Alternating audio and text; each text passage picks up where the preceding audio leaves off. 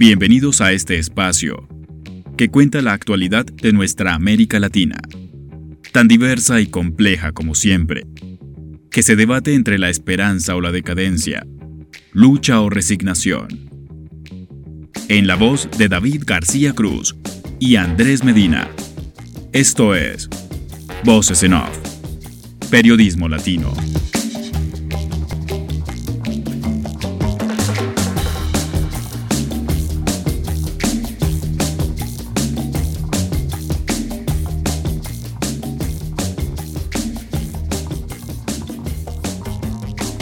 Hola, bienvenidos a esta nueva edición de Voces en Off. Bienvenidos a este espacio que cuenta la actualidad de América Latina semana a semana. Hoy, o esta semana más bien, vamos a hablar de los Estados Unidos, que no hace parte de Latinoamérica, pero que es un actor o un factor muy importante en la vida de los países de América Latina y el Caribe. Eh, hay elección de medio término, hay llamado a, que la gente vaya a las urnas este fin de semana, este domingo, aunque ya hay gente que por anticipado va votando eh, por correo y demás. Y tenemos a dos invitados para hablar de lo que está pasando allí en Estados Unidos, que está teniendo problemas de inflación, que la Reserva Federal, que es el equivalente a un banco central en cualquier otro país, ha tenido que ir subiendo la tasa de interés a medida que pasa el tiempo. Y esa subida de tasa de interés nos termina perjudicando a todos porque el dólar se pone más costoso y la mayoría de transacciones que hacen nuestros países es en dólares, ya sea eh, para importar, eh, que perjudica mucho, eso hace que el costo de vida suba y favorece, digamos, a los exportadores porque van a tener un dólar mucho más alto y van a poder generar más plata. Eh, Estados Unidos, tal parece indicar que la Cámara Baja para, este, para esta elección de medio término va a quedar en manos de los republicanos, lo que sería un Congreso totalmente cooptado por el partido que hoy es opositor. Es algo muy común en Estados Unidos que el el partido opositor en la elección de medio término termine ganando el Congreso.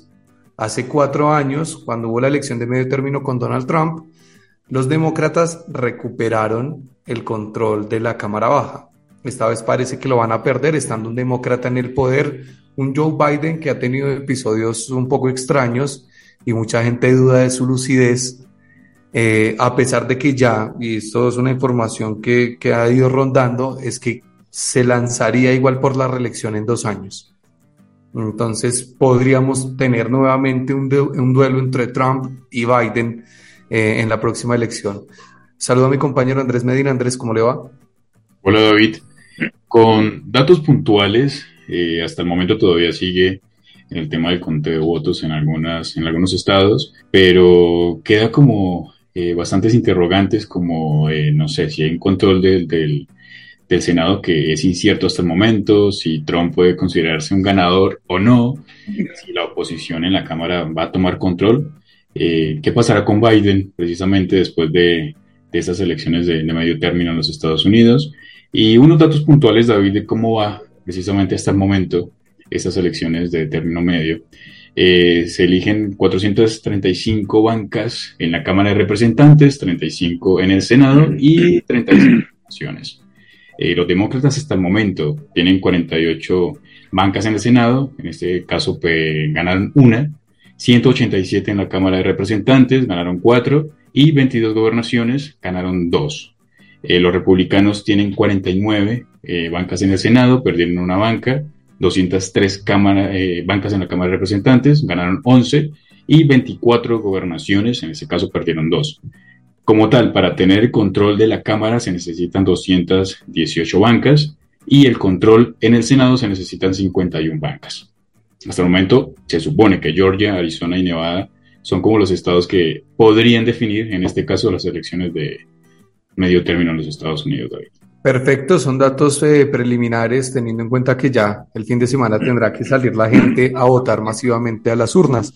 Voy a presentar a nuestros a nuestros invitados. Arranco con Augusto Hernández. Augusto, ¿cómo le va? Hola David, hola Andrés, hola Alberto. Un saludo desde la capital del estado de Veracruz, aquí en México en este momento, antes de salir precisamente eh, a viaje hacia Panamá, a los premios RIT Latinos. Te envío un, caluroso abrazo y pues bueno, ya los datos que nos daba Andrés, muy interesantes, ahorita los vamos a ir platicando. Eh, perfecto, Augusto. Eh, Alberto, ¿Qué tal? ¿Cómo le va? ¿Cuánto tiempo sin charlar? Sí, pues ya un rato, este, pandemia mediante, pero como siempre, este, es un placer estar aquí con ustedes. Un saludo a todos los que nos acompañan. Sí, yo cada vez que no entiendo algo en política digo, debería llamar a Alberto a que me explique. Vamos a tener que llamarlos.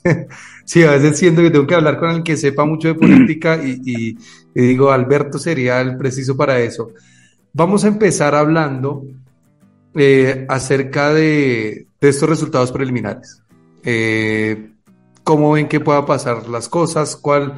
Yo sé que uno, eh, cuando se habla de elecciones, uno siempre hace como futurología, ¿no? A veces, ¿no? De pensar qué podría pasar si estos ganasen o estos perdiesen.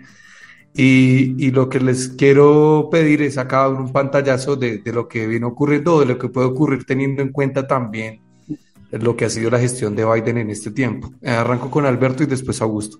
Bueno, por principio de cuentas, algo que se platicaba hace un momento, era la percepción que se tiene de la realidad en América Latina dependiendo de en dónde estemos parados. La relación, lo digo subrayado en negritas, con comillas, la relación de México es obviamente con los Estados Unidos y lo que pase allí impacta de una manera muy profunda en el acontecer, en el acontecer diario de mi país.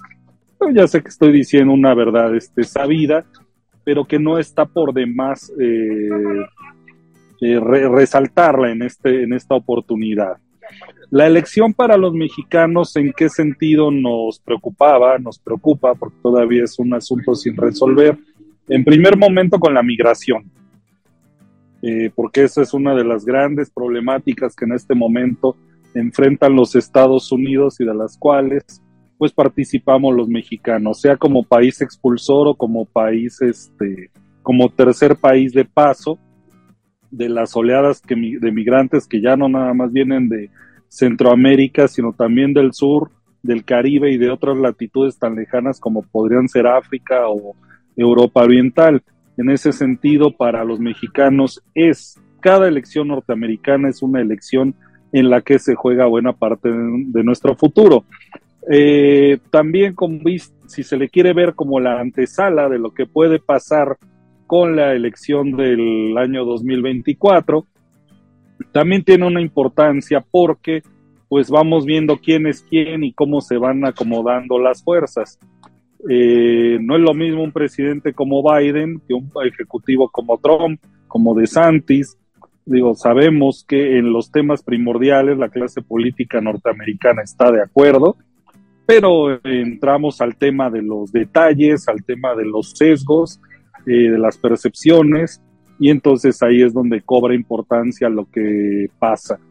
Eh, sabemos de la verborrea, de la actitud antiinmigrante por parte de los sectores más conservadores del Partido Republicano, algo pues podríamos llamarlo un poco más tolerante, por decirlo de alguna manera, por parte de los demócratas, y esos sesgos impactan, podrían haber impactado en México.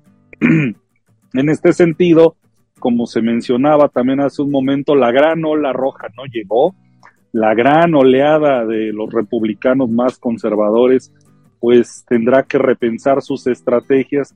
Y en eso, en ese sentido, para México creo que es una, eh, como un pequeño respiro.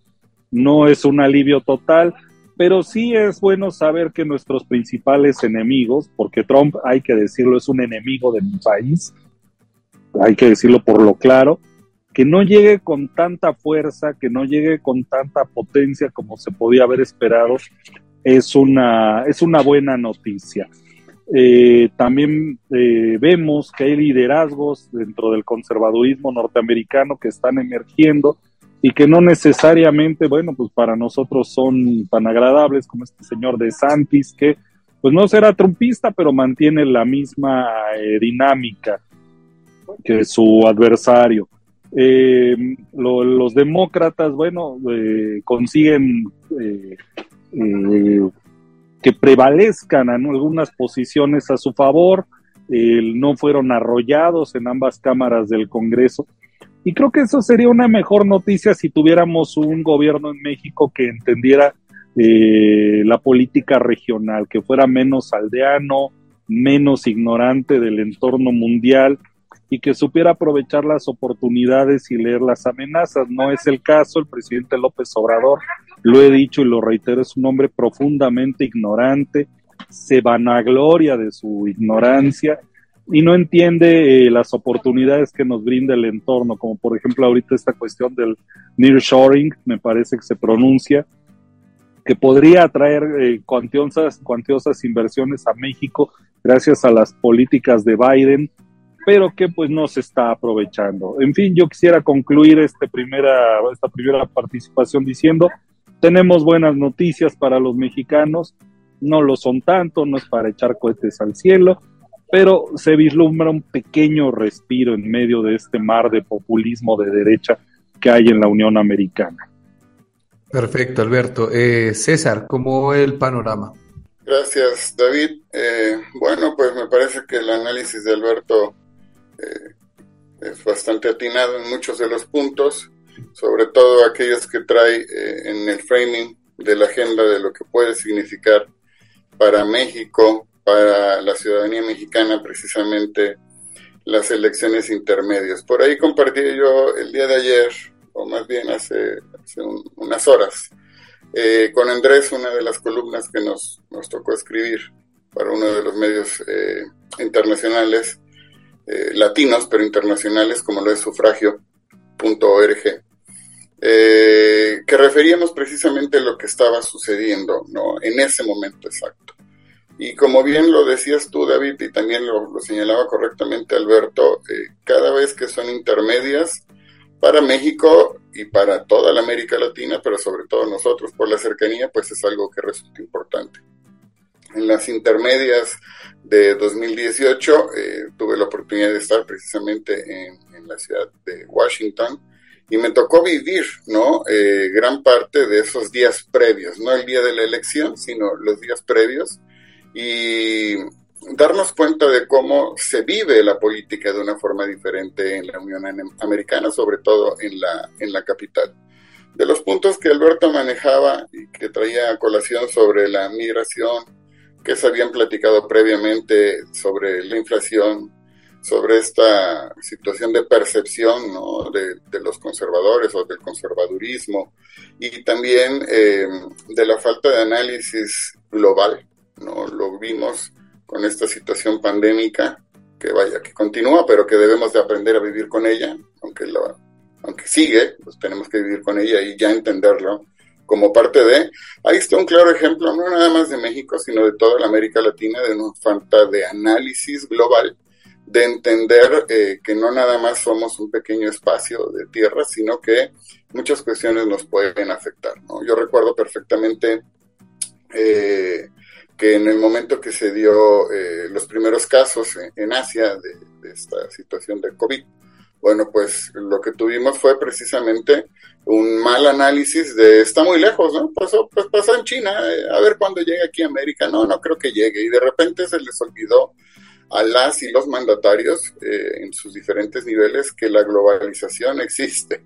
Entonces, eh, me parece que, que los puntos señalados por Alberto son interesantes. También los datos, yo tengo algunos datos muy, muy similares a los que manejaba al inicio de la charla Andrés eh, tanto de la prensa asociada americana, yo tengo una ligera diferencia con Andrés, pero es mínima. En el Senado 46 para los demócratas, 48 para los republicanos. Eh, ya lo señalaba precisamente él, que la mayoría es con 51. Están tres estados que se están peleando precisamente muy fuerte y que pudieran decantar eh, tanto el Senado como la Cámara, ¿no? Sobre todo en el caso específico del Senado, que con mayoría se alcanza con 51 escaños o 51 bancas. A diferencia de la Cámara, que en la Cámara yo tengo 176 para demócratas, 204 para republicanos, y ahí sí es un poquito más complejo que en la Cámara puedan tener mayoría en virtud de que se alcanza con 18, con 218 eh, bancas. La parte de los gobernadores también está muy similar, 22 para los demócratas, 24 para los republicanos, perdiendo dos los republicanos, y eh, considerando algunas cuestiones muy, muy eh, interesantes de lo que está sucediendo. Lo decía Alberto al momento de señalar eh, que Trump es una persona que seguramente no es aliado de México, no sé si, si enemigo de México, porque lo que sí te puedo decir es que es enemigo del mundo, ¿no? Y esta es una situación personal. Eh, me parece que no nada más es contra los mexicanos, es contra cualquiera que no sea norteamericano y de algunos grupos muy específicos.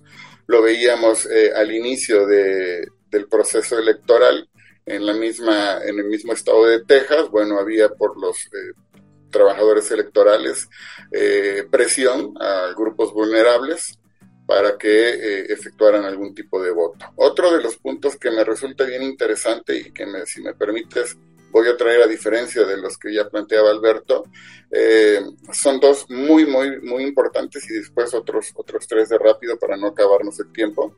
El primero es precisamente Seldin, ¿no? que ya le concede eh, a la demócrata, bueno, sí, a la parte demócrata de Hochul, en Nueva York. Eso es algo bien interesante porque ya sale y ya declara eh, precisamente esta parte republicana. Bueno, saben que está, hay un cambio, ¿no? Hay un, hay un switch este, que ya también lo señalabas tú, David, que, por lo regular en las intermedias se va haciendo un switcheo, que también es muy natural y muy necesario, eh, precisamente para tener los controles de los poderes, ¿no? Una oposición posiblemente real. El segundo punto, más allá de Nueva York, de Selin y Hochul, eh, me parece que es eh, entender el peso de la elección en América Latina. Y, en programas anteriores de ustedes, eh, se ha venido hablando precisamente lo que sucedió en Colombia y lo que sucedió en Brasil. Pero tenemos pues los cambios dados vía Petro y vía Lula en una situación totalmente de izquierda y vemos cómo eh, la derecha y a lo mejor ultraderecha vía Florida está representada, ¿no? En uno de los extremos de repente, ya lo decía Alberto, y parece que son tendencias eh, muy derechas, muy izquierdas que van y vienen, son olas que van y que vienen, pero que eh, me parece que afectan de manera directa a las situaciones eh, más allá de los muros. Y no me refiero a los muros físicos, sino a lo que realmente hay política. Si ustedes me preguntan a mí de manera personal qué conviene más, creo que un gobierno controlado con un Biden que ha demostrado precisamente tener más, eh, pues más afinidad con las nuevas, eh, o más favorable a las nuevas relaciones gubernamentales de izquierda y de la América Latina, a diferencia de lo que sería con Donald Trump, aunque de verdad no hay que perder de vista eh, que posiblemente en el 2024, que es un año lleno de elecciones, no nada más para los Estados Unidos y México, sino para muchos países en, toda la orbe, eh, que posiblemente los candidatos no sean Donald Trump y Joe Biden, sino que posiblemente puedan ser otras figuras eh, para el lado de Biden, posiblemente fuera una mujer después de estas elecciones, de los resultados, no lo guarden por ahí este post, como dicen este tweet, ¿no? Posiblemente sea una mujer, no tenga que ser obligatoriamente Joe Biden, aunque él obviamente quiera hacerlo, y eh, posiblemente tampoco sea Donald Trump, y ya dijeron por ahí que el gobernador de la Florida, que retiene la gobernación en Florida, Ron DeSantis, eh, que es una parte muy similar a lo que hace Trump, pero eh, pudiera ser, pudiera ser la nueva carta eh, fuerte. Entonces me parece que estos son puntos, puntos a traer de, vista. Y por último, para no quitar más tiempo de esta charla, eh, una posible, una posible segunda vuelta, precisamente por el Senado de Georgia, eh, que esta sería hasta diciembre, 6 de diciembre, pero no la pierdan de vista. Es muy posible precisamente que se pueda dar una segunda vuelta por el Senado de Georgia, precisamente porque Warnock y Walter van, van precisamente muy, muy, muy cerrados. Me quiero centrar en, en primero los datos que complementa Augusto y conectarlo con lo que decía Alberto, y le quiero preguntar a Alberto precisamente sobre ese tema de la ola roja, ¿no? Se ha hablado muchísimo de, esa ola roja que iba a arrasar eh, en estas elecciones de medio término, pero no fue así. Y, y, también se habla que posiblemente la próxima declaración de Trump, porque dijo que venía algo eh, que posiblemente iba a dar de qué hablar y, puede ser como esa futura candidatura a una presidencia en 2024. Y, y Alberto hablaba de DeSantis igual que, que Augusto, pero él podría ser como esa piedra en el zapato para, para Trump, para esa futura candidatura presidencial y cómo pueden ver, ya como lo hablaba Augusto, eh, el tema de, las posibles candidaturas en, dos años, pero uno de los que está punteando ahora es eh, Ron DeSantis. ¿Cómo tratar de analizar el rol que está ejerciendo ahora el gobernador de Florida y su posible eh, impulso hacia una candidatura presidencial, Alberto? Bueno, para empezar, este, no hay que dejar de lado un dato importante que pues pareciera que es la gerontocracia la que está eh, gobernando o próxima a gobernar a los Estados Unidos, y no porque tenga uno algo contra la gente adulta, ¿no? Estamos en un mundo en el que la gente vive más y vive mejor. Digo, es el resultado natural, claro está. Pero que dos hombres de setenta y tantos años estén disputando el liderazgo de la nación más poderosa del mundo, pues sí es de llamar la atención. Eh, es evidente que hace falta un cambio, eh, una manera de refrescar los liderazgos en ambos este, partidos, tanto demócratas como republicanos, pero sobre todo que esos, que esos cambios signifiquen verdaderas transformaciones en la manera de hacer política. ¿De qué nos sirve tener a jóvenes con ideas de viejos o este eso eso no ayuda en nada, ¿no? El tema que yo veo aquí es que con o sin Trump, el veneno de esta víbora ya se ha inoculado en, el, en la sangre, en el torrente sanguíneo de la eh, sociedad norteamericana. Trump podría desaparecer en este momento su verborrea, su agresividad, su enorme eh, pelea que tiene con el mundo, como se mencionaba hace rato, pues van a permanecer el trumpismo puede continuar sin Donald Trump. Yo mm, me sentiría esperanzado a que en, en algún momento se recuperaran liderazgos mucho más racionales del lado republicano. Quien lo fuera a decir, hoy me parecen liderazgos mucho más racionales los de los Bush o los de Reagan. Dios mío, lo que estoy diciendo, ¿no? Pero en fin, así lo veo. Sin embargo, bueno, yo apelaría a liderazgos como el de John McCain, por ejemplo, un hombre que conoce la guerra, que fue a ella y que por lo tanto sabía lo que esta implicaba, ¿no? Un tipo mucho más articulado, mucho más cuerdo, menos agresivo, incluso liberal en algunos temas como, como el aborto. Uno esperaría que esos cambios este, llegaran a darse. Del lado demócrata, pues las cosas también no pintan mejor vemos que expresiones radicales del ala izquierda pues tampoco son muy proclives a los intereses, por ejemplo, mexicanos allá en los Estados Unidos. Eh, los seguidores de Bernie Sanders son anti libre comercio, no, no les gustamos tampoco, nos ven como competidores desleales, aunque en temas como derechos humanos, migración, podamos tener algunos este, algunos acuerdos y sea más fácil dialogar con ellos, dado que no tienen ese nivel de agresividad de, los trompistas. En fin, este sí sería de esperarse que ya haya un cambio generacional en la clase política norteamericana, pero que sobre todo estos cambios deriven en nuevas maneras de hacer política mucho más racionales, respetuosas, y este, sobre todo que se ponga atención en América Latina, porque hasta el momento buena parte de lo que está pasando tiene que ver con, pues que desde la época del segundo Bush, los Estados Unidos dejaron de voltear hacia esta región del mundo. No es que uno espere la vuelta del gran garrote o que nos guíen, ¿no? Simplemente creo que la región puede tener un futuro compartido lleno de oportunidades que no se está vislumbrando de ninguno de los dos lados, ni del sur ni del norte. Síguenos en redes sociales. Twitter, Voces en Off-Bajo y Facebook, Voces en Off Opinión.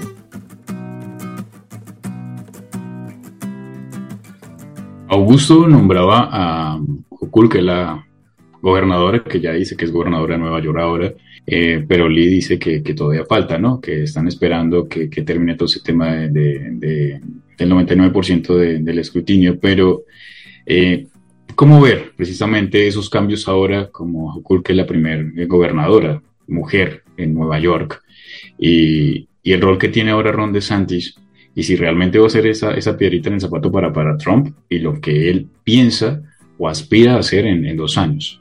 Mira, eh, me parece, sí, obviamente, eh, hasta que tengan sus actas, ¿no? Eh, firmadas por los comités electorales de, de, los estados, es que se podrá declarar a un ganador o a una ganadora recordando que en Estados Unidos no hay solo una eh, autoridad electoral, como sucede en algunos otros países, en específico México.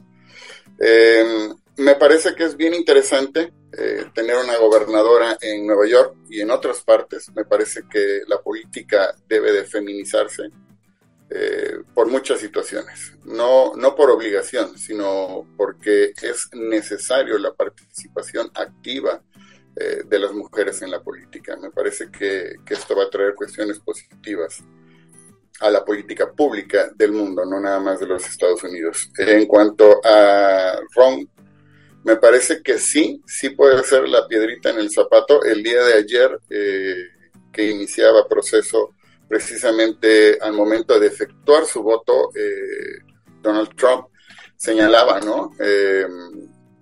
que votaba por, por DeSantis y señaló, será una gran noche para nuestro partido.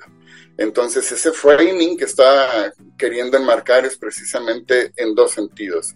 Eh, tratando de, verlo como o de posicionarlo como un aliado, aun cuando sabemos que no lo es, eh, pero sí una figura fuerte y hacerlo ver, hacerlo ver ante las personas eh, como parte de esta situación comentaba la, aquí comentaban precisamente del trompismo. Me parece que, que, lo que sucedió, y lo analizo yo desde un punto de comunicación política, más allá de un trompismo, yo lo observo como eh, lo que siempre ha sucedido y han pensado los norteamericanos, eh, y que por fin alguien se atrevió a decirlo, ¿no? De repente estamos en, en, América Latina, estamos muy acostumbradas, muy acostumbrados a lo políticamente correcto. De repente nos quedamos muchas cosas, no se toman posiciones, es decir, no estoy a favor del aborto, tampoco estoy en contra, me parece que la legalidad, eh, no, no tomamos parte de porque creemos que, que, podemos quedar bien con todos, con todas, y esto es imposible.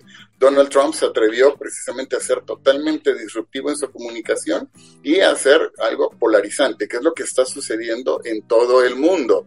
Eh, lo estamos viendo precisamente, van de un lado hacia otro, no creo que estemos eh, moviéndonos hacia derecha o izquierda, aunque esté con más tendencia izquierda la América Latina, sino que se está castigando en muchos momentos el oficialismo. Estas olas que van y vienen lo que castigan es eso, el oficialismo.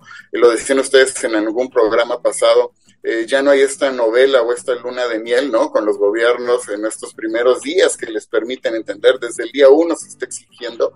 Eh, esto es bueno, pero me parece que también es importante que la ciudadanía entienda que no nada más se trata de exigir, sino de ser parte de la solución. Es decir, sí es bueno exigir porque los derechos se exigen, pero las obligaciones se cumplen. Y nosotros como ciudadanas y ciudadanos necesitamos hacer nuestra parte.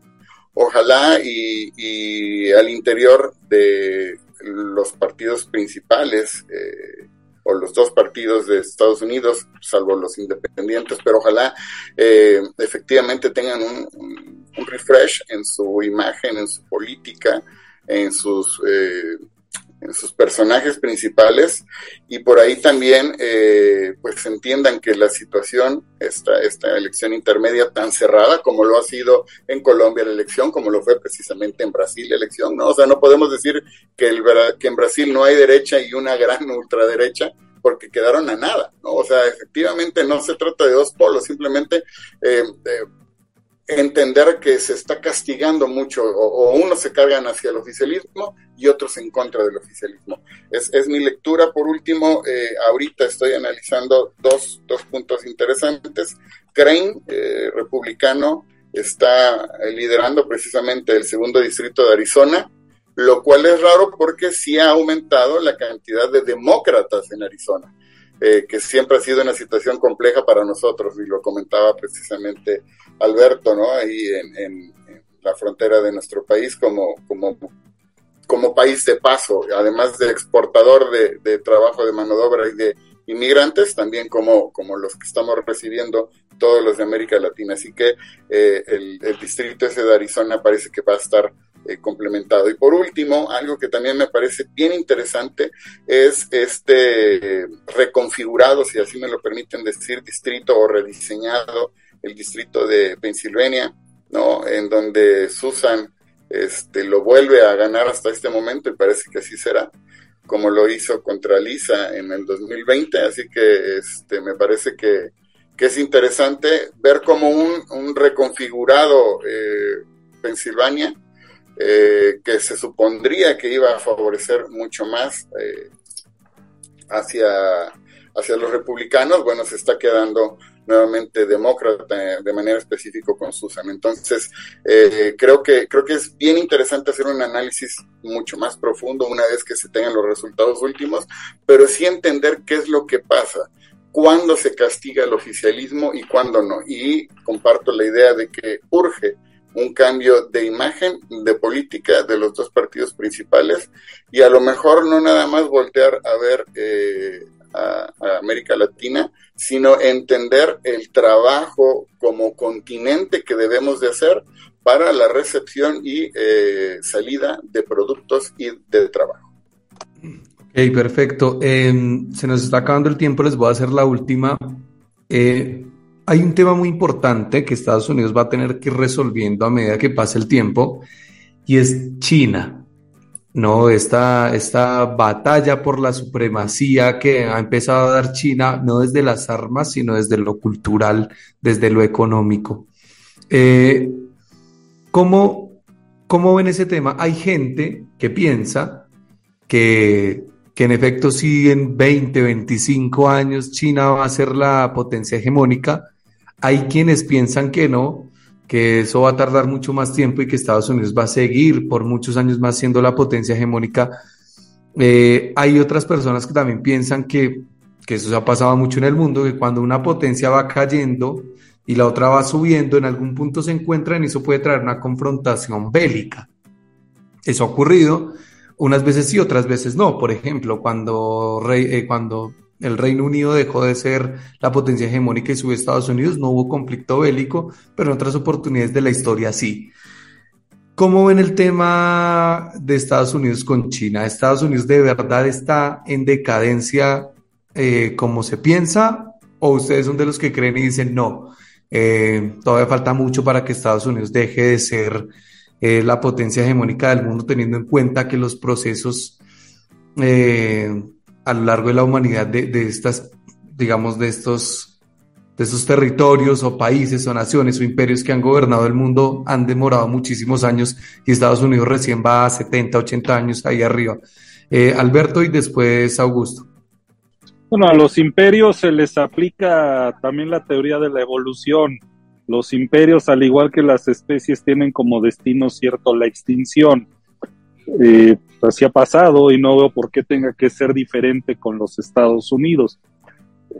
Eh, con el tiempo, bueno, pues es difícil prever eso. La diferencia es que los demás imperios de la historia pues no han tenido armas atómicas y eso hace el final mucho más incierto. Eh, ahora bien, eh, ¿cómo podría cambiar esta decadencia de la que se habla en las relaciones con América Latina? Pues volvemos a, la idea que ya he expresado en otras ocasiones y en este mismo día. Que América Latina vaya en un sentido es una cosa, pero que México vaya en otra, este, pues es parte de nuestra naturaleza. Nuestras relaciones con los Estados Unidos. Tenemos eh, a una población aproximada de 30 millones de mexicanos o descendientes de mexicanos allá en los Estados Unidos México es el primer socio comercial de los Estados Unidos, compartimos 3.000 kilómetros de frontera y la Unión Americana nos ha demostrado en diversas ocasiones que la opción china no es opción para México. El pasado del presidente en parte debido a las presiones provenientes del gobierno de los Estados Unidos. Y bueno, sí sería quizá de, esperarse, de agradecerse que haya una mayor diversificación de nuestras este, relaciones pero eso va a ser muy difícil de conseguir en el corto plazo. Así que no esperemos, al menos por lo que hace a México, cambios dramáticos en un futuro ni cercano ni de mediano plazo. Perfecto, Alberto. Eh, Augusto, ¿cómo, ¿cómo la ve con el tema de Estados Unidos y China? Bueno, pues sí, me parece que efectivamente todo imperio, toda situación, la historia lo ha demostrado, ¿no? Tiene, tiene su caída, algunas más fuertes que otras. Hablabas tú de la situación bélica, eh, desafortunadamente es latente, muy latente desde mi punto de vista, porque, porque los tiempos han cambiado. Eh, vivimos en una sociedad totalmente diferente. Y bueno, la situación bélica está tan difícil que encontramos riñas eh, a la hora de manejar, ¿no? Riñas porque alguien cierra el automóvil, riñas porque alguien sacó antes o después la basura, riñas. Entonces, eh, la situación bélica entre estas dos potencias, claro que es latente, mucho, y es lo, lo que creo que es más preocupante de esta situación. Por otra parte, eh, me parece que China tiene su, su imperio eh, consolidado desde hace un buen rato, trabajando, auspiciado en algunos momentos por los mismos Estados Unidos. Es como cuando el hijo se te sale del corral eh, yo te llevé el dinero, te puse el dinero ahí en las manos y ahora cómo te lo quito, ¿no? De repente, este, ah, caray, es el momento posiblemente de regresar eh, muchas de las empresas, sin embargo, la parte china me parece que, como bien lo señalaba Alberto, eh, tiene muchas complicaciones para su llegada hacia México y a toda América Latina, pero no descartemos que la parte que ya tiene consolidada, que sobre todo es la parte tecnológica, junto con otras grandes potencias como Japón, pero en este caso China por el abaratamiento y en algunos momentos hasta su producción eh, vía esclavitud, si así se pudiera considerar, eh, me parece que sí va a, mermar muchísimo la situación de los Estados Unidos. Eh, bien señalabas tú, David, bueno, posiblemente los Estados Unidos lleven 70 años, 80 años eh, liderando el, mundo, como país más potente del mundo, pero también lo decía Alberto, los tiempos han cambiado y ahora los tiempos de duración de los mismos regímenes, de, muchas cuestiones, pues son más cortos. Eh, así que me parece que para este análisis hay que entender que vivimos en una sociedad diferente y que posiblemente posiblemente eh, estemos entrando en un momento donde hay dos imperios ya consolidados, eh, ejecutándose al mismo tiempo, cada uno en su espacio, y por favor entender precisamente que necesitamos los países en desarrollo, entender nuestro papel, jugar nuestro rol y asimilarlo, porque al final del día estos dos potencias se pueden pelear o no pelear, pero nosotros terminamos siendo los más eh, desafortunados y los más afectados por no entender el rol que nos toca. Lo decía Alberto, de repente por presiones políticas eh, no se firman contratos, no se hacen algunas situaciones, pero eh, creo que debemos entender que si necesitamos nosotros jugar en la economía mundial, en la economía global, nuestro papel, ya sea de de exportador, de intermediario. en estos momentos en el estado de Veracruz, Chiapas, Oaxaca, está un proyecto que tiene chorrocientos años, ¿no? Eh, desde Porfirio Díaz, en lugar de que se hiciera el canal de Panamá, se, intentaba que se hiciera aquí en, en México partirnos. Hoy se, se, vuelve a reinstaurar este proceso, pero debemos de entender que jugamos un rol y cuál es nuestro rol. Así que la América Latina y el mundo entero debe de entender desde mi punto de vista cuál es el rol en esta pelea y dejar que estos dos gigantes tomen su parte del pastel y también repartan lo que le corresponda a cada uno de los países. Perfecto. Eh, bueno, le quiero dar las gracias a Augusto y Alberto por haber acompañado esta edición, por haber estado con nosotros, por atender el llamado. Eh, Andrés también, gracias por estar. Nos reencontramos el próximo jueves eh, para hablar ya de fútbol. El próximo jueves ya hablamos de fútbol, que viene el Mundial de Qatar y ya la política va a quedar a un lado. Y evidentemente es así, va a quedar a un lado porque el fútbol se toma ahora esto, así que veremos en siete días de qué estamos hablando. Mi nombre es David García Cruz. Gracias y hasta luego. Chao.